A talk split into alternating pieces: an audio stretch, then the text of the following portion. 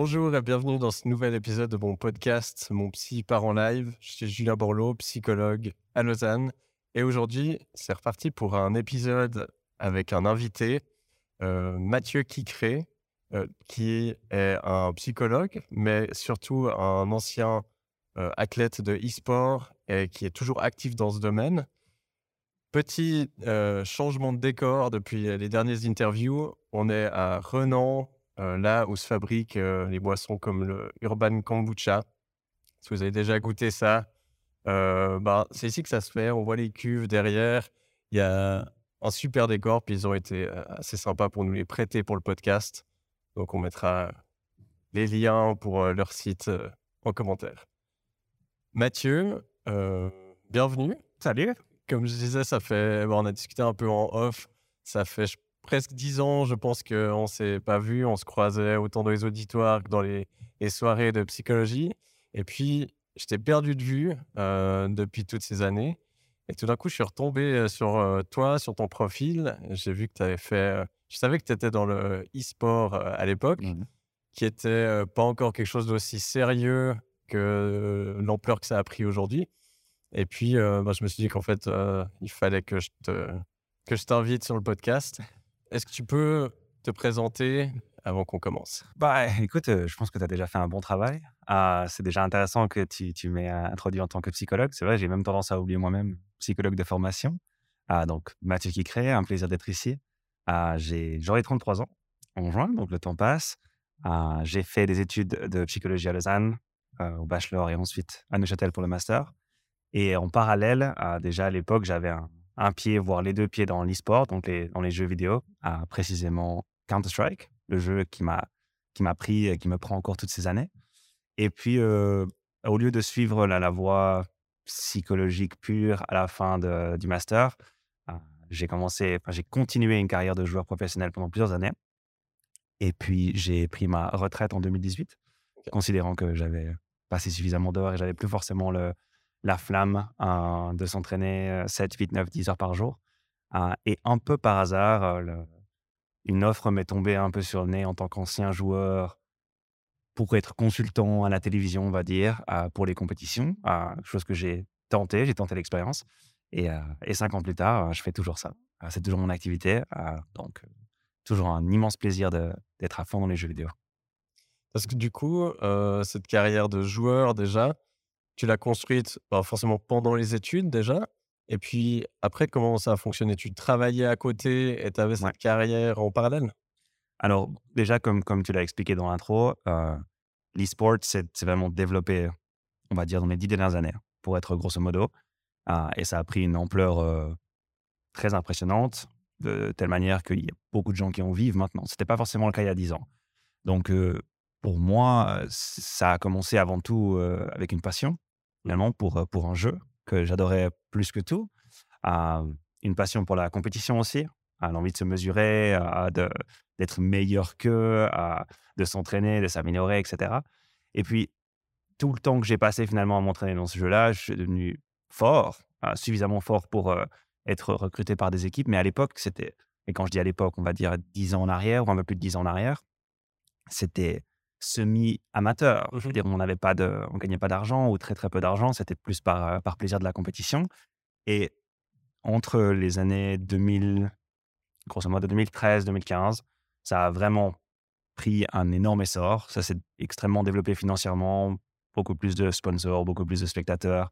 Ah, et tout à coup, c'est devenu viable en fait d'en vivre. Mmh ah, chose qui n'était pas le cas à l'époque. Donc, comme tu le dis, j'étais un étudiant pendant plusieurs années je jouais en parallèle le soir ou quand j'allais ou j'allais pas à l'université, ça dépendait les, matins. Euh, et puis tout d'un coup, on m'a proposé, voilà, en me disant, il y a un contrat. Si tu veux, tu peux avoir un contrat professionnel. À l'époque, je travaillais euh, comme consultant euh, à Berne, dans une société qui s'appelle FX, qui était dirigée par un ancien, peut-être toujours professeur à l'université de Neuchâtel, que j'adorais, qui était vraiment un, mentor pour moi. Mais je me suis dit, voilà, j'ai l'opportunité d'être joueur professionnel arguably, ça n'arrivera plus jamais dans ma vie. Mmh ah, donc, on va suivre ce chemin, on verra où ça nous emmène. Et, euh, et ben voilà, huit ans plus tard, maintenant, je suis toujours là-dedans. Donc, c'était un peu. Euh, c'est arrivé, pas comme une coïncidence, mais c'était pas forcément le chemin que j'avais planifié de prendre à l'époque. Mmh Donc, c'est une, une opportunité, un Ouais. contrat tout d'un coup qui est arrivé qui t'a fait Exactement. prendre cette décision. Voilà, et quand le contrat est arrivé en 2015, j'ai dû finalement me décider entre suivre la voie euh, psychologique euh, dans ce cabinet de, de consultant à, à Berne, ou alors vraiment me lancer comme joueur professionnel, cette fois-ci à 100%, avec aucune autre activité, euh, parce que je dois quand même avouer que mes deux années de master ont été vraiment compliquées en termes de temps de travail. Euh, si on imagine bah, les cours, le stage, je travaillais donc à 50% à Berne, plus jouer. C'était, je recommande pas. Ouais. Je regrette pas, mais je recommande pas. Mais en 2015, j'ai eu le, voilà, le, le choix et la possibilité de dire c'est ce que je vais faire maintenant, je vais essayer et on verra où ça va m'emmener. Et, euh, et 2018, c'était de nouveau un peu une année charnière où je me suis dit bon, j'ai plus envie de jouer, Mhm. j'ai exploré cette euh, facette, j'ai exploré cette, cette piste. Qu'est-ce que je peux faire d'autre? Et puis voilà, une nouvelle opportunité s'est présentée que j'ai saisie et puis euh, que j'ai continué à apprendre. Donc, tu as su aussi trouver le moment où tu as écouté le. Voilà, en fait, maintenant j'ai un peu fait mon temps là-dedans, j'y trouve plus autant la, la- la même, euh, le même intérêt. Il faut que je me tourne vers autre chose. Puis c'est là qu'il y a une autre opportunité qui est venue. C'était quoi les autres euh, pistes sur lesquelles tu serais parti? Ben, déjà, euh, je ne veux pas parler de regret, mais je pense qu'il y a une partie de moi qui se demande qu'est-ce qui se serait passé si j'avais exploré cette voie euh, vraiment purement psychologique ah, en tant que Mhm. consultant euh, en psychologie du travail, que je trouvais fascinante et que je trouve toujours fascinant finalement. Ça m'intéresse toujours. Ah, donc, périodiquement dans mon chemin de vie, j'ai eu un peu des moments où je me suis dit, tiens, est-ce que c'est pas, est-ce que je devrais pas bifurquer de nouveau Mhm. et aller voir qu'est-ce qui se fait euh, dans ce métier-là? Je pense que pendant quelques années aussi, j'ai eu euh, finalement la crainte de ne plus être employable, si on veut, Mhm. dans ce domaine, parce que voilà, euh, avoir un papier, c'est bien, avoir un mémoire, c'est bien, mais à un moment donné, il faut aussi de l'expérience. Euh, donc, je me suis posé la question quelques fois. Mais euh, comme tu dis, je pense que c'était important pour moi de me questionner et finalement d'essayer de m'écouter, de savoir qu'est-ce que j'ai envie de faire, qu'est-ce que j'ai pas envie de faire, qu'est-ce qui m'inquiète et, euh, et prendre, prendre un peu au jour le jour comme ça venait. Quoi. J'ai j'ai plein de questions euh, qui viennent Attaque. typiquement par rapport à. euh, Si tu parles de entre 7 et 9 heures d'entraînement par jour, Mm. euh, moi, la première question qui m'est venue ces dernières années, à chaque fois que qu'on parlait de, de gaming et que je me projetais un peu euh, avec euh, des enfants, j'ai pas encore d'enfants, mais je me disais, ok, ben nos parents, c'était assez simple, quoi. On jouait aux jeux vidéo et puis bah, ils nous disaient qu'il fallait qu'on se calme au bout d'un moment. Alors, les études qui se font maintenant, ça a été souvent décrié, les jeux vidéo. Maintenant, il y a quand même pas mal d'études qui sortent et Mm. qui montrent que ça a plein d'intérêts euh, au niveau cérébral, au niveau des réflexes, au niveau de l'attention, etc. Euh, je pense aussi après dans certaines mesures. Mais comment est-ce qu'on fait? Parce qu'il y aura sûrement plein de parents qui vont écouter cet épisode. Comment est-ce qu'on fait pour faire la différence entre un jeune qui est un jeune ou un moins jeune, qui est dans le jeu excessif, où c'est problématique, où ça, je sais pas, ça a des répercussions euh, sur, le- sur sa vie, sur sa santé, etc. Et un, un jeune, bah, en fait, qui est hyper investi, qui a un, plan de carrière et puis qui, en fait, s'entraîne rigoureusement. Alors, c'est déjà premièrement une question qui est extrêmement légitime. Je pense que étant moi-même un, un advocate pour, le, pour les jeux en général, j'ai conscience que c'est évidemment une problématique euh, qui- qu'il faut discuter. Je pense que premièrement, mes parents avant tout ont fait un excellent travail gérer ça hein, les premières années.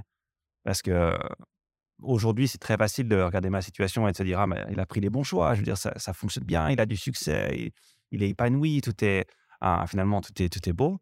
Mais il y a, je pense, eu beaucoup de moments de questionnement de leur côté parce que j'étais quand même extrêmement investi dans les jeux vidéo, même jeune. hein, je veux dire même à l'adolescence, je jouais déjà à ce jeu donc CS dont je parle. Beaucoup d'heures parce que j'aimais le jeu et que j'étais fort et j'avais envie de chercher la performance et j'avais envie d'être meilleur. Donc, il y a eu probablement des moments où ils se sont posé la question.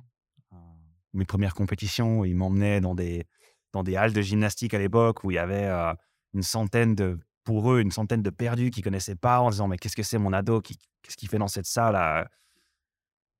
Énormément de questions. Après, je pense que ce qu'ils ont vraiment réussi à faire avec moi, c'est d'avoir une ligne de communication ultra ouverte et d'être honnête. En disant Voilà, euh, ça, c'est ce qu'on attend de toi si tu veux continuer à jouer autant, à aller dans ces endroits, etc. On veut que l'école se passe bien, qu'il qui est un, équilibre social, et des amis, que tu continues à sortir, et que tu nous dises si tu vas bien. Mmh et, et, moi, j'ai vite compris finalement que tant que j'adhérais à ces règles, ben, j'aurais la liberté dont j'avais besoin pour explorer un peu ma passion. Après, quand j'étais plus jeune, c'est là où l'art d'être un parent, euh, quand j'étais plus jeune, je me rendais pas forcément compte que c'était pour dans mon intérêt. Mais au final, ils avaient, ils avaient raison mmh. à maintenir, euh, maintenir euh, une bonne régularité à l'école, avoir toujours une, balance entre l'écran d'ordinateur, mais aussi sortir, voir les gens, discuter. ils, se sont, ils se sont assurés que je maintenais ces balances, ces équilibres. Et une fois que c'était fait, je pouvais juste y aller. Et finalement, peu importe à l'époque que je devienne un professionnel ou pas, peu importe que j'ai du succès ou pas, peu importe que je gagne de l'argent ou pas, ces questions-là se posaient même pas quand j'avais 16, 17, 18, 19, 20 ans, ça se posait même pas. C'est plus tard que mon succès, entre guillemets, est arrivé. Mmh Mais ils avaient déjà un peu posé les, un peu les briques hein, pour que j'explore ça de manière saine. Et, euh, et pour moi, c'est ça le plus important. C'est de comprendre que il y a évidemment, je dirais, une dimension de on peut se perdre dans une activité comme le jeu vidéo, euh, à même titre qu'on peut se perdre dans d'autres activités hein, mmh qui ont la capacité de, peu de, s'évader hein, d'une peut-être d'une vie qui nous plaît pas ou d'une situation qui nous plaît pas ou d'aller chercher du réconfort. Il ne faut pas oublier aussi que le jeu vidéo est extrêmement social pour moi. mmh mmh, L'immense majorité des, plus belles amitiés que j'ai construites sont faites au travers d'un écran d'ordinateur au tout début. mais je pense que si c'est pas un peu contrôlé, si on vérifie pas à quel point c'est sain ou pas, oui, on peut s'y perdre. On peut exagérer, on, peut euh, s'endommager finalement. Donc, euh, ça, j'ai pas envie d'ignorer cette composante. Je sais que c'est le cas. Il faut juste le prendre en compte et essayer de faire ça de manière saine, quoi. c'est ça qui en fait, je trouve encore plus intéressant, c'est que maintenant, bah, il y a des jeunes qui peuvent partir en fait, commencer à jouer dans le but de faire carrière et puis que ça devienne un gagne-pain. Alors que toi, c'était Enfin, il y a 10 ans, c'était. Bah, tu, tu voyais des fois des prize money, même si c'était pas grand chose. Quand tu es jeune, tu dis Ah, c'est incroyable. Mais c'est fou de ta part.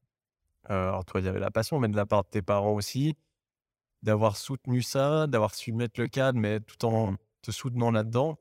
Parce que eux, ils n'avaient pas cette vision de, carrière ou que ça, tu pourrais en faire un, truc de ta vie, quoi. Ouais, t'as raison. Je pense que mes parents se sont vite rendus compte en, me regardant à la maison, parce qu'évidemment, on avait un ordinateur. Hein, et l'immense majorité du temps, les compétitions, on va dire, à l'époque, se passaient à la maison. Même si maintenant, tout a changé, on a des compétitions dans des stades, etc. À l'époque, c'était très.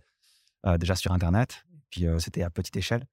Mais je pense que rapidement, mes parents se sont rendus compte des émotions fortes que je vivais dans ces moments mmh. et à quel point ça me rendait heureux. Ah, voilà, Finalement, je dis heureux, mais il y a un peu tout le spectre des émotions qui y passe. Hein. J'ai perdu des matchs horribles, j'ai gagné des matchs géniaux. Il y a des claviers qui ont été cassés quand j'étais plus jeune. Euh, je veux dire, on passe un peu par tous les coins, mais je pense qu'ils se sont vraiment rendus compte qu'il y avait là une passion pour moi, une vraie passion.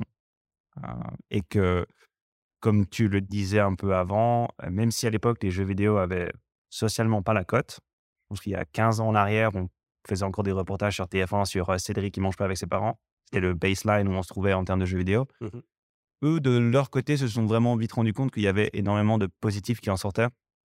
Ah, que déjà, je, je m'entretenais avec des personnes qui étaient un peu plus âgées. Du coup, en termes de maturité, pour moi, ça me faisait énormément de bien. Parce que quand j'étais adolescent, j'avais tendance à pas forcément me sentir à l'aise avec les gens de mon âge. Ah, donc pour ça, c'était extrêmement stimulant pour moi mentalement. Ah, c'était aussi, j'apprenais finalement à gérer la colère des fois, la déception, euh, rater, le coche, rater une match, rater une finale, rater une qualification. C'est tout des choses qui, même si c'est juste en jeu vidéo, c'est une manière d'apprendre à gérer ces, moments-là. Et puis après, bah, tout, ouais, tout, les, tout le positif. Quoi. moi, j'ai appris l'anglais grâce aux jeux vidéo, mmh. j'ai appris l'allemand grâce aux jeux vidéo, les voyages. Ça, c'est tout des, des à côté un peu objectivement mmh. intéressants qui sont arrivés. Mais je pense qu'ils se sont rendus compte de, de, tout ça, du bien que ça me faisait.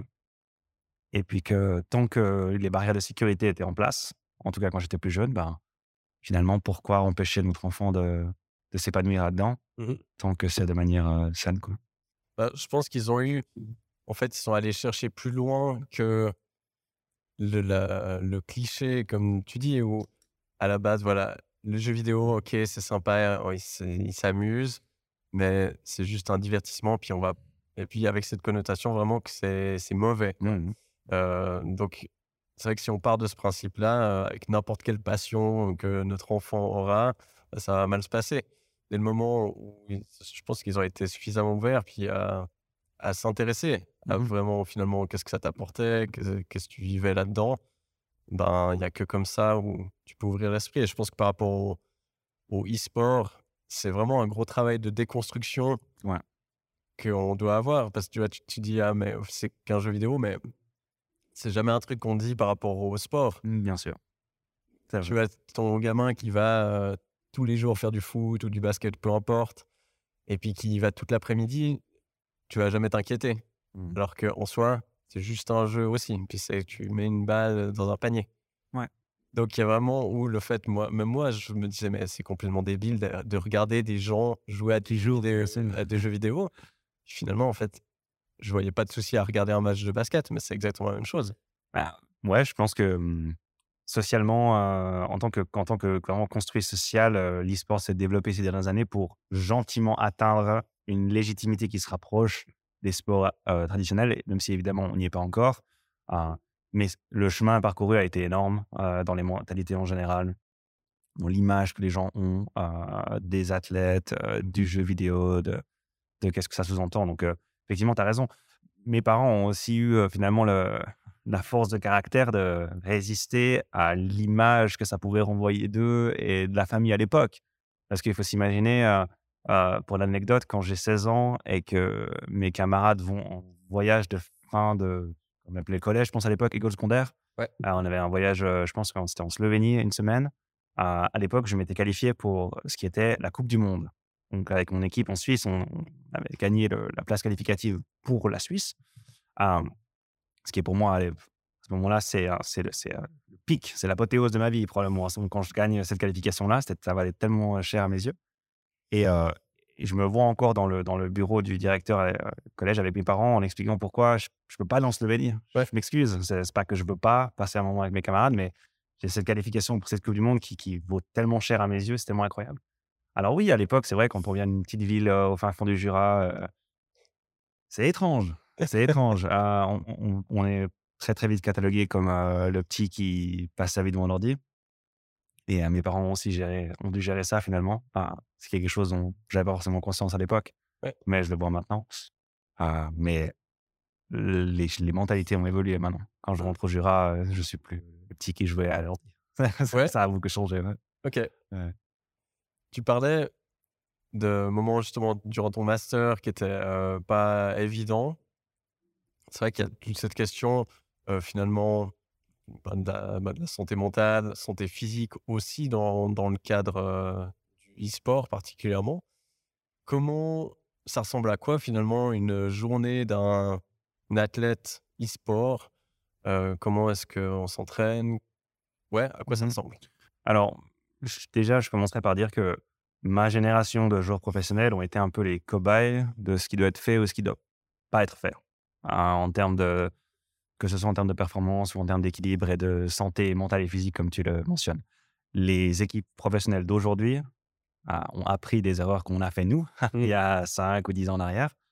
Donc, en ce qui nous concernait, c'était vraiment euh, de l'entraînement massif, euh, entre 6 et 8 heures par jour, 5 à 6 fois par semaine, où on essayait de jouer le plus possible pour s'améliorer le plus possible, pour euh, peaufiner, que ce soit nos, nos, niveaux individuels ou les stratégies d'équipe. Enfin, je ne vais pas rentrer dans une description euh, de ce qu'est une équipe et de ce qu'on a besoin pour gagner, mais vraiment, on pensait qu'on devait mettre le plus de temps possible pour être les meilleurs possibles. Ouais. Ce qui était, évidemment, au jour d'aujourd'hui, on le sait, euh, relativement limité comme approche. Ah, il y a plein d'autres facteurs qui rentrent en compte, que ce soit euh, la nutrition, que ce soit le sommeil, que ce soit l'équilibre, que ce soit même des moments juste d'échange en équipe pour créer la cohésion, tout ça. Nous, on, avait, on était un peu au début de cette mmh logique. Ah, donc, une journée type pour moi, c'était. Euh, bon, déjà, je vais prendre après le master, parce que pendant le master, c'était vraiment complètement chaotique. Après le master, c'était plutôt. Euh, on se retrouvait avec l'équipe entre une et deux heures de l'après-midi. Et on faisait un peu de théorique pendant une ou deux, heures où on discutait de stratégies qu'on devait améliorer ou peut-être on parlait d'un match qu'on avait joué, qu'est-ce qu'on a appris de ce match, etc. Et puis après, on jouait. On jouait, on s'entraînait, on jouait comme si on tapait dans un ballon pendant 5-6 heures. Voilà. Et on s'arrêtait vers 7-8 heures du soir. Et on se, disait à demain. Ça, c'était les moments d'entraînement. Et puis après, il y a les moments de compétition. entre 2013 et 2015, on va dire 2016, j'étais dans une équipe qui était très, très forte. Donc, je participais à toutes les grandes compétitions. Et il y avait des moments où c'était, ça pouvait être deux ou trois semaines de suite sur la route, ou d'une, ville à une autre, à une autre, à une autre. Et puis finalement, on rentrait à la maison. Donc, et même à ce moment-là, on n'avait pas de. Il y avait très peu de réflexion faite sur comment gérer ça. Comment gérer ne pas être à la maison, pas passer du temps avec les amis, la famille, le copain, la copine. Ah, voilà, ça, nous, on nous a, à l'époque, on nous a rien appris. C'était un mmh. peu, bon, les gars, bonne chance, hein, gagnez des trophées, s'il vous plaît. Ah, les sponsors ont besoin de visibilité. Hop, c'est parti. Mmh. Donc, nous, c'était un peu notre génération. Hein. Ok. Donc, ça a suivi finalement un peu la même tendance que dans le sport, je sais pas comment dire, sport normal, où justement, on est passé d'une optique d'entraînement acharné, puis même à la limite, c'est valorisé de t'entraîner sur une blessure. Mmh voilà, à maintenant, bah, en fait, analyser, puis beaucoup, aussi utiliser des, outils beaucoup plus scientifiques, de analyser, d'optimiser les performances. Tu parlais typiquement de, bah, du coup, maintenant de la nouvelle génération. toi qui es toujours dans le milieu, qui est consultant là-dedans, justement, à quoi ça ressemble maintenant pour des, athlètes qui prennent tous ces facteurs en compte? Alors déjà, ça commence par un staff d'équipe beaucoup plus important et beaucoup plus fourni qu'à l'époque. Quand je jouais, on était cinq joueurs. Si on avait de la chance avec un manager qui s'occupait un peu de euh, book nos billets d'avion, c'était, c'était tout, c'était la liste. Euh, maintenant, c'est très régulier pour les équipes d'avoir euh, un nutritionniste, d'avoir soit un psychologue sportif, soit un expert en performance. c'est régulier pour les gens de faire des bootcamps, mais des bootcamps, mais pas où on joue, juste des bootcamps d'équipe. On va faire du ski pendant trois jours, juste pour passer des moments ensemble. Ah, donc, il y a eu vraiment une réflexion sur l'autour, autour de jouer, comment maximiser la performance, comment, comment optimiser un, niveau d'éveil pour un match qui est à 8 heures, à quel moment il faut manger, qu'est-ce qu'il faut manger, quand c'est que je dois aller me coucher, si je dois être fort à 19 heures, si je dois être fort à 14 heures, comment je gère mon énergie sur un match qui dure entre 3 et 5 heures, euh, comment, je, comment est-ce qu'une équipe gère euh, une défaite, comment se relever après une désillusion, comment les joueurs se remettent en cause. Ça, c'est toutes des problématiques qui se sont développées incroyablement les dernières années. Mmh. Et, euh, et, je pense de manière générale, les gens jouent moins, mais les gens jouent mieux. Le, temps qui est imparti à jouer est bien mieux utilisé, plus précis, plus affiné, de quoi on a besoin. On va passer trois heures, mais on va juste, si je fais la comparaison, on va passer trois heures à faire des coups francs c'est ça qu'il nous faut. On n'a pas besoin de faire des zones défensives, on les connaît, on va faire des coups francs. Hop, c'est parti pendant deux heures. Voilà, les, tout, tout, est plus affiné, tout est plus aussi scientifique comme tu le disais. Et, euh, et le niveau de jeu s'est envolé les dernières années. Mmh. De la même manière que si on regarde un match de tennis euh, de McEnroe maintenant, on a l'impression, mais c'est quoi ces clowns? Qu'est-ce qu'ils font? C'est pas du tennis. Mais à l'époque, ben voilà, c'était le mieux que tout ce qui se faisait. Mmh. et l'e-sport a suivi le, et, et, suit toujours la même courbe, mais je trouve que c'est exponentiel. En fait, ça a été tellement rapide. Ça a été sur 5, 10, ouais, 10 ans que ça s'est propulsé. Ah, mais effectivement, j'ai la chance d'être toujours, toujours intégré là-dedans. J'avais failli collaborer avec une équipe de e-sport. Ah ouais? Ouais, ils m'avaient contacté pour tâter le terrain, pour de la préparation mentale. alors, j'avais juste eu un meeting qui était, assez incroyable parce qu'ils m'envoient un lien Discord, je ne connaissais pas du tout. OK, c'est quoi? J'arrive dans un chat où il y avait, mais, je sais pas, 25 types qui me faisaient tous leurs petites blagues et puis, enfin, ça partait dans tous les sens. Euh, finalement, ça s'est pas fait, mais c'était, c'était assez fou, rien que cette expérience-là, parce que coup, je rentrais dans un monde, moi, les jeux vidéo, voilà, ça fait des années que je joue plus, puis j'étais très basique, mmh. voilà, FIFA, NBA Live, tous ces trucs. Puis tout d'un coup, j'arrive avec des termes dans tous les sens. Ah, le, le, le lingo, il est et fort hein, quand tu connais pas. Hein. Il était assez poussé. Et c'est vrai que je me suis rendu compte, en fait, toutes les variables, en effet, que tu peux améliorer. Je me demandais aussi, typiquement en termes de, de pré... parce que tu parles de nutrition, sommeil. Donc là, c'est vrai qu'en termes d'attention, bon, on sort du cliché de, des, canettes de Red Bull, mmh. juste se réveiller. En termes de préparation physique, est-ce que c'est maintenant il y a vraiment une part aussi qui est nécessaire à entraîner ça rien que pour je sais pas tu vois les, les maux de dos les, ça, c'est une, bonne question. je sais qu'en termes ergonomiques, il y a énormément de progrès qui ont été faits les dernières années aussi pour avoir des tables ajustables, des chaises avec un bien meilleur support lombaire, par exemple. D'un côté matériel, ça s'est énormément amélioré. Après, je pense que dans cette, dans cette approche d'optimiser la performance et d'optimiser le bien-être, évidemment la corrélation entre les deux, on a vu aussi pas mal de joueurs professionnels ces dernières années à être en meilleure forme physique, euh, pratiquer une activité physique sur le côté, ce qui eux aussi les rend, euh, on peut faire toute la liste, hein, mais plus confiants, plus, plus à l'aise dans leur corps, plus à l'aise dans leur vie, plus alerte. Hein. donc je pense qu'il y a eu aussi euh, pas mal de, de, progrès ou de travail qui a été fait dans ce sens-là, mmh pour que finalement les joueurs comprennent que la perception que nous on avait à l'époque d'un clavier, une souris, un écran et on clique et ça marche, finalement c'est beaucoup plus vaste que ça. Et si mmh. on veut vraiment aller chercher les derniers 5% qui font la différence entre être la dixième meilleure équipe du monde et la première, ou la vingtième et la cinquième. Il y a beaucoup de facteurs qui sont à considérer. Hein, et on est arrivé dans cette optique maintenant, dans ce paradigme où on va chercher, on va gratter le, mmh. le pourcent en plus. Voilà, est-ce que. oui, bah oui, c'est vrai, tu dis à l'époque, on prenait des énergies drinks, hein, je juste pour se maintenir. Mais maintenant, on s'est rendu compte qu'il y a évidemment un crash qui arrive à un moment donné qui est, qui est horrible à vivre pendant un match. C'est pas possible d'avoir un moment où ton, n'as plus d'attention ou tu es, trop fatigué mentalement. Donc, il mmh. faut gérer qu'est-ce qu'on boit, quoi, quand. Ça, ça s'est énormément développé. Ouais. Nous, on était vraiment les pionniers. Hein. Ouais, puis tu parles. Alors, il y a le côté énergie, attention, mais de plus en plus, il y a des études qui montrent l'impact ben, de la nutrition sur les émotions. Tu parles de gestion de la colère. Mmh. Typiquement, ben, des énergies drinks qui sont ben, au niveau déjà des excitants assez dosé, mais en plus ultra sucré. Ça, en termes mmh. d'émotion, c'est, une catastrophe, quoi. Donc, mais ce que je trouve intéressant, c'est que finalement, dans le sport classique, bah, il y a le côté physique qui était poussé très, très au top. Puis on dit, bah voilà, c'est 5%, on va le chercher dans la préparation mentale. Dans le e-sport, finalement, il y a beaucoup plus de marge encore de progression parce qu'il y a tout le côté bah, psychologique. Mmh tu parlais de la cohésion d'équipe aussi qu'on ne prend pas comme ça quand on est un œil novice, mmh on la prend pas en compte. Mais ouais, c'est un jeu collectif finalement. Puis il y a tout l'aspect physique, nutritionnel, etc., mmh. qui était peut-être pas du tout exploité à la base et qui maintenant peut prendre de ouais, Tout à fait. je pense que si on, si on fait la, la comparaison avec les sports plus traditionnels, il y a évidemment une composante de, une composante moteur, mais on est beaucoup plus dans, dans, la finesse de mouvement et dans la précision et dans la rapidité de mouvement.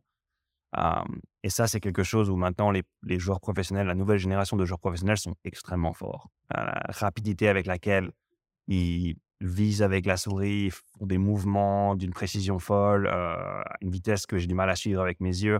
Le niveau musculaire au moteur, c'est vraiment, c'est envolé de la même manière qu'un joueur de foot maintenant fait des, fait des passes, fait des dribbles qu'on n'a pas vu il y a 20 ans en arrière, c'est pareil.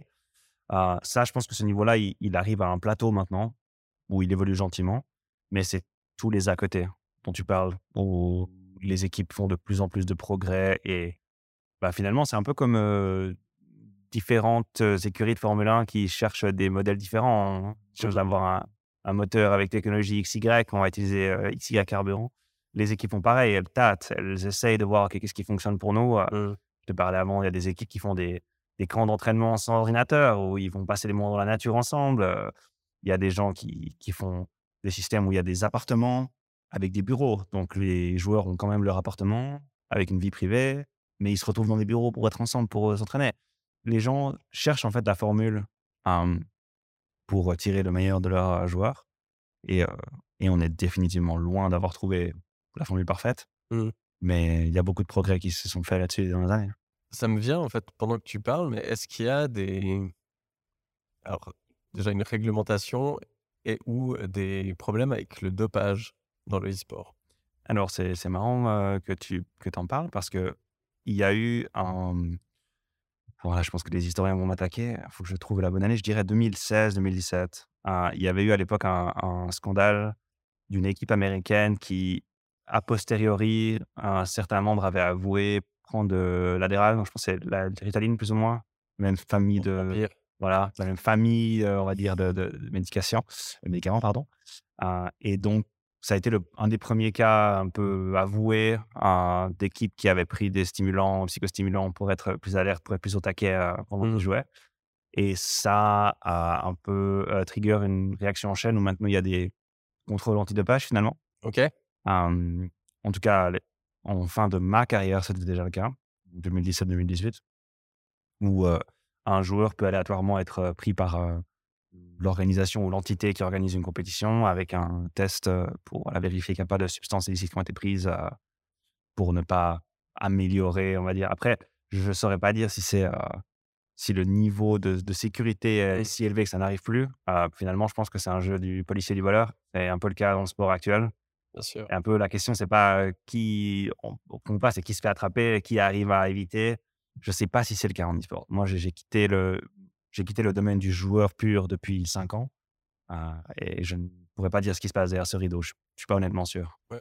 Tu as une idée de quelles substances sont contrôlées? Ah, les idées, vous là, à l'époque, il y avait déjà toute cette famille un peu de psychostimulants. Je pense mmh. que cocaïne aussi, je pense que ça devait être vérifié à l'époque, s'il y avait des traces ou pas. J'arrive plus à savoir. On, on, nous avait présenté ça comme un kit assez exhaustif de contrôle. Ouais où j'avais plus ou moins l'impression que, de en sens commun, je savais ce qui n'était pas censé trouver. On va dire, euh, même si j'ai pas une connaissance euh, extrême euh, de, tout ce qui est médicaments, etc., de substances, c'était plus ou moins les habituels, on va dire. D'accord. après, je sais pas s'il y a des zones, s'il y a des zones d'ombre ou des zones grises où certaines personnes sous réserve d'avis médical peuvent avoir. Ça, je, ne saurais pas dire. Ouais. Après, typiquement, dernièrement, par exemple, dans le, pour des sprinteurs, il y a des cas de dopage. Alors, je ne sais pas si c'est considéré comme du dopage ou pas, mais qui prennent certains médicaments qui boostent, je crois que c'est l'acétylcholine, je ne pourrais pas aller dans les détails, mais qui en gros te fait gagner un peu un, centième ou un millième au niveau du, de quand tu captes le son du, pistolet. Ok. Oh, Donc, c'est intéressant. C'est autant finalement du dopage. avant, c'était très. voilà, les, les sprinters qui ressemblait à des buffles. Et puis maintenant, c'est plus quasiment vraiment du, dopage mental, quoi. Ouais, je ne savais pas où ça nous a pris dans l'e-sport. Maintenant, je ne sais pas s'il y a des, y a des, des, des, substances chimiques nouvelles. il y a peut-être probablement un monde, de marché noir là-dedans, c'est possible. Je sais. Là où il y a du succès, de l'argent, j'ai fait très possible. Qu'on doit trouver ce genre de choses, mais ok. C'est intéressant parce que tu parlais du. Enfin, dans ton parcours, finalement, tu as su. Est-ce que ça a été facile pour toi, ces décisions, de dire, OK, bah, il y a une opportunité qui arrive, je l'accepte, puis j'y vais? Ou est-ce que ça a été quelque chose qui était très dur comme choix par rapport à justement le fait de te détourner d'études universitaires mmh Alors, bon, ce qui, ce qui m'a quand même aidé en, en premier lieu, c'est que quand j'ai reçu un, un premier contrat très solide en 2014, ma condition pour signer ce contrat, c'était qu'on me laisse finir mon master. Donc, je suis entré dans la négociation en disant écoutez, je, suis honoré, j'adorerais faire partie de cette équipe, j'ai envie de jouer avec vous, les gars, mais je ne ferai pas cette aventure si je ne veux pas finir mon master. Ok. C'est la première chose. Hein, parce que à ce moment-là, si on se remet en, en, contexte, j'avais pas la moindre idée de où l'e-sport allait. Mmh. il y avait visiblement une effervescence qui se passait, beaucoup d'excitation, beaucoup de hype autour de l'e-sport mais j'avais pas la moindre idée si ça durait 6 mois, 5 ans ou 50 ans. Donc pour moi, c'était inenvisageable de mettre tous mes œufs dans le même panier, un panier qui avait aucune sécurité à mes yeux, mmh. même si extrêmement passionnant. Ah, donc le fait que j'ai pu finir mon master, ça m'a déjà donné un sentiment de sécurité en termes de j'ai un, filet. Si tout venait à se casser la gueule, je retombe sur mes pattes et je pourrais mmh. faire quelque chose qui m'intéresse et qui pourrait m'épanouir. Première chose après, c'est vrai, je dois avouer, quand j'ai eu cette opportunité de, de prendre la voie partenaire chez FX à Berne, ça a été stressant. Ça a été stressant pendant plusieurs semaines mmh, de faire le tour de qu'est-ce que je dois faire et d'arriver à faire le ménage entre ce que je pense devoir faire et ce que je veux faire. Ouais. J'ai dû me battre un petit peu contre ça, entre ah, finalement, euh, moi j'étais un des premiers dans ma famille à faire la voie universitaire complète et finalement j'avais cette chance là maintenant, euh, comme je l'ai brièvement mentionné aussi, cette opportunité, opportunité pardon, professionnelle était vraiment euh, prestigieuse. Travailler avec ce, ce professeur Mauro Minelli, qui était et probablement toujours est un, un mentor pour moi, quelqu'un que je respectais beaucoup. Et ça a été compliqué pour moi de pas pas accepter cette opportunité en me disant mais est-ce que je suis pas en train de faire une erreur? Euh, Est-ce que je vais le regretter ou pas? Et puis finalement, j'en suis arrivé à la conclusion que je regretterais plus de ne pas suivre la voie du jeu vidéo et de voir où ça me menait. Ouais. Parce que peut-être qu'elle ne reviendrait jamais. Et j'avais pas forcément envie de vivre avec l'idée que j'ai pas pris ce train-là, Mmh. euh, alors que les jeux vidéo étaient une partie si importante de ma vie pendant, à ce moment-là, déjà 15 ans, plus ou moins. Mmh. Donc ça, ça a été un moment un peu compliqué, un moment charnier pour moi. Euh, et d'ailleurs, ce qui était finalement coup du sort, euh, un an après ça, j'ai été mis sur le banc de mon équipe. Donc j'ai dû re- retrouver une autre opportunité. Ça a été compliqué. Euh, donc voilà, dans les moments un peu sombres, on se dit mais qu'est-ce que j'ai fait? Il y a un an en arrière, j'aurais pu, je pourrais être à ce moment, à cet endroit-là. C'est un peu toujours les dangers, mais voilà, j'ai réussi à faire le, faire le tri un peu dans ma tête. Et puis l'autre moment qui a été la une autre période qui a été compliquée aussi, c'est quand j'ai décidé d'arrêter de jouer et qu'on m'a donné l'opportunité d'être analyste, donc le consultant pour la télévision. J'emploie le terme télévision un peu libéral, hein, c'est du, broadcast, donc c'est du stream sur Twitch. Ouais. Mais pour le langage commun, c'est plus simple de dire télévision parce que finalement, on travaille avec des caméras, des micros, un, produ- un- un producteur. C'est tout pareil, sauf la plateforme, la plateforme de visionnage est différente. Mais le reste, est, est- si on regarde mon plateau ou la RTS, exactement pareil. Ouais. Il n'y a aucune différence. Hein, donc, quand j'ai décidé de, de travailler pour la télévision, les, les premières, on va dire, euh, années ou deux années, j'étais euh, un freelance, donc j'étais euh, indépendant, et je savais pas si ça allait marcher. Parce que c'est un monde qui est extrêmement compétitif. Chaque compétition a, a deux, à trois, à quatre places pour des experts qui sont invités à donner leur avis et à finalement raconter l'histoire du tournoi, des équipes, des joueurs. Et quand j'ai commencé, j'ai eu très vite des retours très positifs en disant Waouh, c'est c'est vraiment intéressant. J'avais cette carte un peu de l'ancien joueur dont on a envie d'entendre l'avis. Ah, Mmh. Un ancien joueur de foot qui, qui vient de sortir du PSG. Ah, j'ai bien envie de savoir ce, ce qu'il pense de cette équipe-là. Donc j'avais cette carte un peu euh, pour moi en termes de crédibilité. Mais après, j'ai dû me faire ma place dans un monde qui était super compétitif.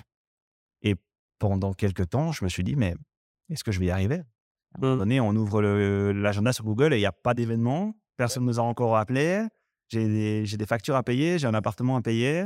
Qu'est-ce que je vais faire dans deux mois? Euh, J'ai eu quelques passages un peu compliqués, très anxiogènes. Mmh. Mais euh, bah, finalement, je, je me suis, continué, je me suis, euh, je me suis battu pour m'améliorer, pour prendre ma place. Et, et puis là, maintenant, ça fait deux ans, deux bonnes années, peut-être un peu plus, que j'ai une place au soleil, entre guillemets, où j'ai la chance d'être continuellement demandé pour participer à des compétitions. Et, et c'est vraiment juste, du- je, profite maintenant. Je profite de m'épanouir dans une discipline où j'ai la confiance de mes partenaires avec qui je travaille. Je peux me permettre de tenter, d'explorer un peu, de faire un peu le foot devant la caméra. Au début, j'étais raide comme un bâton. J'avais peur. J'avais peur de dire des bêtises. J'avais peur de dire quelque chose qu'il fallait pas. Et puis là, maintenant, avec le temps, je me suis laissé aller. J'ai appris à jouer un peu, à, à faire un peu le mariole. Mais j'ai dû passer cette période de quelques années, une ou deux années, où je me disais, mais, mais qu'est-ce que je vais faire demain, quoi? Mmh. Est-ce que- est-ce qu'on va me rappeler? Est-ce est-ce que je vais avoir un autre job? Mais je salue vraiment, du coup, euh, en fait, ton parcours parce que ce que je vois tous les jours dans mon cabinet, c'est j'ai beaucoup de gens qui viennent qui ont des problématiques plus ou moins graves en lien avec l'anxiété. Et puis, ben, cette anxiété, elle est inhérente à tout choix dans la vie, notamment des choix professionnels. Et ce que je trouve intéressant, c'est que dans tes prises de décision, c'était jamais euh, serein. Et finalement, c'est quelque chose qui est normal, que moi j'explique toujours, c'est que si- finalement, si vous devez faire un choix qui est important pour votre vie et qu'il n'y a aucune appréhension, c'est que c'est un choix qui va rien vous amener. Euh, le fait d'avoir un, peu d'anxiété avant de prendre une option, bah, ça veut dire que justement, en fait, on va vivre quelque chose qu'on n'a pas encore vécu, on n'est pas sûr d'avoir toutes les compétences, donc ça va nous faire grandir. Et s'il n'y a pas cette appréhension, c'est qu'on va dans un lieu où voilà, tout est maîtrisé, Mm. mais finalement, on va pas vraiment évoluer. Et j'ai l'impression, dans... enfin, bravo d'avoir su choisir aussi ces, ces options qui, qui se présentaient comme ça. Et tu, tu émettais des doutes sur le fait de, de revenir sur l'employabilité euh, en tant que psychologue, peut-être Mmh. un jour? Moi, je doute pas une seconde que ça soit euh, tout à fait compatible, même que cette carrière que tu as eue euh, pourrait être un gros avantage là-dedans. Mais je, ouais, je trouve intéressant ce processus de décision.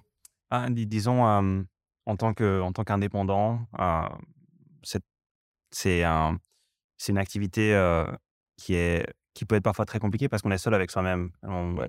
et on doit porter la responsabilité de nos choix pour le bon et le mauvais. Euh, mais en même temps, ça m'a forcé à plusieurs reprises de me regarder dans le miroir et de m'écouter au-delà de la première réaction. Euh, c'est-à-dire, euh, si quelque chose me faisait peur immédiatement, j'aurais pu simplement me retourner et partir en courant. Mais à un moment donné, se dire, OK, stop, pourquoi? Pourquoi j'ai peur? Qu'est-ce qui arrive? Pourquoi est-ce que c'est ma réaction à cette option que j'ai ici Et qu'est-ce que ça veut dire? Et quand j'ai finalement appris de mieux en mieux à m'écouter, communiquer avec moi-même, c'est un peu étrange de dire ça, mais c'est un peu comme ça, je l'imagine. Quand on commence à s'entendre et à mieux s'écouter, on, arrive à prendre des choix qui sont après pas forcément sereins, mais qui sont assumés. Parce qu'on sait pourquoi. Quand, moi j'ai décidé de d'arrêter de jouer en 2018, euh, mon équipe à l'époque ne voulait pas. On m'a- c'est de la pression, mais c'est une pression qui était amicale, hein, c'était pas, pas hostile, mais Mhm. on m'a mis sous pression pour continuer parce qu'à l'époque j'étais encore assez fort et euh, évidemment mon équipe voulait pas me perdre et ça n'a pas été forcément facile de prendre ce choix, mais j'étais arrivé à avoir un dialogue avec moi suffisamment calme pour me dire je, je prends la décision la plus en accord avec moi-même maintenant. Ouais. Ce qui n'est pas la même chose de dire je prends la bonne décision. Ouais. Parce que objectivement, je ne sais pas. C'est peut- c'est peut-être une décision qui va m'emmener vers une, une voie qui est peut-être néfaste ou ça va être peut-être compliqué, mais aujourd'hui, je sais pourquoi je prends cette décision. Mhm. Et dès l'instant que j'ai réussi un peu à développer ce dialogue, euh, j'ai commencé à prendre les choses un peu plus sereinement. Et, euh, et l'autre chose aussi, c'est, euh, donc tu, tu parlais de cette peur et de, de l'inconnu où finalement, si on est tranquille, c'est qu'on est dans nos zones de confort. J'ai appris en tant que, en tant que intermittent du spectacle ou personne qui travaille à la télévision Mhm. à capter ces moments-là et à aller les chercher pour ne pas être euh, stable et stagné dans ma situation. Mhm. Parce que euh, si on reste, si je me suis rendu compte qu'en fait, si je restais dans ce que je savais faire à l'écran, j'allais de manière irrémédiable être dépassé par d'autres personnes qui prenaient peut-être plus de risques, qui tentaient un petit peu plus. Et j'ai compris que quand j'avais peur de faire quelque chose, il fallait que j'essaye. Mhm. Peut-être ça allait pas bien se passer. Peut-être après avoir essayé, je me dis finalement ça me plaît pas, je veux pas. Mais je refuse de me de laisser cette première feeling, ce premier feeling d'anxiété me bloquer. Mhm. Ah, j'ai un exemple euh, récemment. donc moi, je, je suis à l'heure actuelle un analyste, c'est-à-dire que je participe à une discussion, à, généralement à une table ou à un sofa, etc., avec un animateur qui euh, jongle la conversation, qui pose des questions, comme on peut voir à la télévision, par exemple. Mhm. Et euh, en janvier, j'ai reçu une offre pour être, euh, en anglais, c'est stage host. Donc j'imagine maître de cérémonie, je peux dire ça. Ouais. Maître de cérémonie pour une, euh, une cérémonie d'awards euh, pour les jeux vidéo. Donc on décernait euh, euh, la récompense du meilleur joueur, la récompense de la meilleure action, la récompense du, du meilleur jeune joueur. Et on m'a demandé si je voulais être maître de cérémonie dans cette salle Ok. avec entre 300 et 400 invités parmi les plus prestigieux du milieu, etc. Et je me suis dit, mais c'est terrifiant. C'est terrifiant. Mhm. Pour moi, c'était tellement différent hein, entre ma position, la table, la caméra. Et ça, pour moi, c'est ma zone de confort. Ouais. Je connais la caméra, il n'y a aucun souci. Mais tout d'un coup, je me suis retrouvé en me disant, Putain, je vais être sur cette scène, juste moi avec mon micro et 300 personnes devant moi. Mhm. Et les premières minutes, c'était mais un cauchemar. Un cauchemar. Alors, et même les 48 heures qui ont précédé, un cauchemar. J'avais l'impression que j'arriverais jamais. Mhm. Et hum, c'est parce que je me sentais comme ça que je savais que je devais le faire, que je devais essayer. Et puis finalement, la soirée est passée. J'ai fait ce que je considère être un bon travail. Évidemment, beaucoup de, de marge pour progresser. Et si j'avais une, autre- opportunité, je ferais probablement un meilleur travail. Mais j'ai trouvé que c'était la façon saine de gérer ça. On m'a offert un- une possibilité, une opportunité qui était intimidante. J'ai tenté le coup, j'ai eu peur, j'ai dû gérer cette peur. Je, je l'ai fait, j'ai fait du bon travail. Pas exceptionnel, mais du bon travail. Et maintenant, je suis armé. Si demain, je reçois une autre opportunité, j'aurais plus la même peur. Au contraire, je serais content de remonter sur une scène et de refaire ça. Mais euh, j'aurais très bien pu partir en courant. hein. Je pense que toutes les cellules de mon corps me disaient, mais ne fais pas ça, ne fais pas ça, pars en courant. Mais bon, voilà, c'est là, faut parfois sortir de sa zone de confort pour euh, un peu s'enrichir, je pense, euh, humainement et professionnellement. Mais je trouve, en fait, j'adore comme tu as formulé ça. C'est, premièrement, de rappeler qu'il n'y a, a jamais de bonne ou de mauvaise décision, parce que c'est à la fin que qu'on juge finalement. Et ce qui peut paraître euh, un truc, une des pires choses qui nous arrive à un moment donné, finalement, c'est une bénédiction euh, une fois qu'on a un peu plus de recul. Mais j'adore, comme tu le dis, où c'est qu'il faut pas prendre des décisions en étant serein, mais en, est- en, les, en, en les assumant. Mhm. Et ça revient vraiment en fait à, à certaines valeurs, euh, c'est-à-dire on prend des décisions par rapport à nos valeurs, puis par rapport à ce qui est juste ici, maintenant. Mhm. Et ça, quand on a compris ça, bah, c'est beaucoup plus simple de prendre des décisions parce que est-ce que c'est la bonne décision? On peut pas le savoir, mais est-ce que ici, maintenant, c'est en accord avec mes valeurs et c'est en Mhm. accord avec mes besoins? Bah ça, on peut le dire. On le sent même euh, souvent physiquement. mais une fois qu'on prend la décision, euh, c'est- on le ressent tout de suite. Et ça, je trouve hyper bien comme tu le formules, parce que euh, je peux que encourager euh, Ouais. Tout le monde à procéder comme ça euh, pour les prises de décision. Ouais, je pense que le, le- le plus important, c'est de, comme tu dis, ne, ne pas réfléchir forcément en termes de bonnes ou mauvaises décisions, mais c'est d'être capable de vivre avec ces décisions. Et finalement, dès l'instant où on atteint ce stade-là, même si la route qu'on prend ne nous amène pas forcément là où on espérait immédiatement, ce sera beaucoup plus simple de gérer ce qui se passe après. Si on peut se dire finalement, Mm. bon, bah, ça n'a pas fonctionné, mais je sais pourquoi j'ai tenté. Ouais. Voilà ce que j'ai appris. Je me suis respecté, j'ai suivi la route que je voulais suivre. Et maintenant, soit on recommence, ou on prend un autre chemin. Mm. Pour moi, c'est beaucoup plus important que de chercher la bonne décision. Et je je Mm. pense que c'est à ce moment-là qu'on peut se coincer dans des labyrinthes mentaux où on a peur, on pèse, qu'est-ce que je dois faire, gauche, droite, ça ou ça. Ah, C'est comme tu dis, on, je pense que plus souvent qu'on l'imagine, on a en nous des indications sur ce vers quoi on devrait aller. Mais euh, je pense que beaucoup de gens, moi-même inclus quand j'étais plus jeune, on, on nous a pas forcément entraînés à nous écouter Ouais. et à reconnaître un peu ces signes et à pouvoir faire le tri entre euh, les émotions qu'on ressent, qu'est-ce que ça veut dire. Ça, ça a été vraiment un chemin pour moi. Puis encore là, j'ai j'ai 33 ans, je pense que je suis au- encore au début du chemin. Mais c'est un, une clé euh, pour la vie qui est vraiment extrêmement importante, je pense. Ben, c'est vrai que dès qu'on pense à qu'est-ce qui est bon pour moi, ben, c'est là où viennent toutes les croyances, toute l'éducation, tout le ben, ouais, mais purée, j'ai fait euh, le gymnase, j'ai fait 5 ans d'uni, euh, je vais pas partir pour des jeux vidéo. Enfin, c'est là où en fait on sait plus sur quoi se baser. Moi, les grandes décisions, je les prends en faisant euh, des exercices d'auto-hypnose où il n'y a même pas besoin de forcément être en, en hypnose pour faire ça, mais je me mets comme ça, je mets une option A dans la main droite, option B dans la main gauche.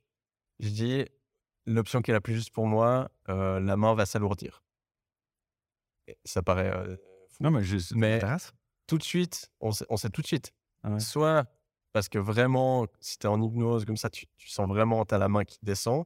Soit parce que dès le moment où tu commences l'exercice, tu dis purée, j'espère que Ouais. c'est la main droite. le pile face. Hein. Exactement.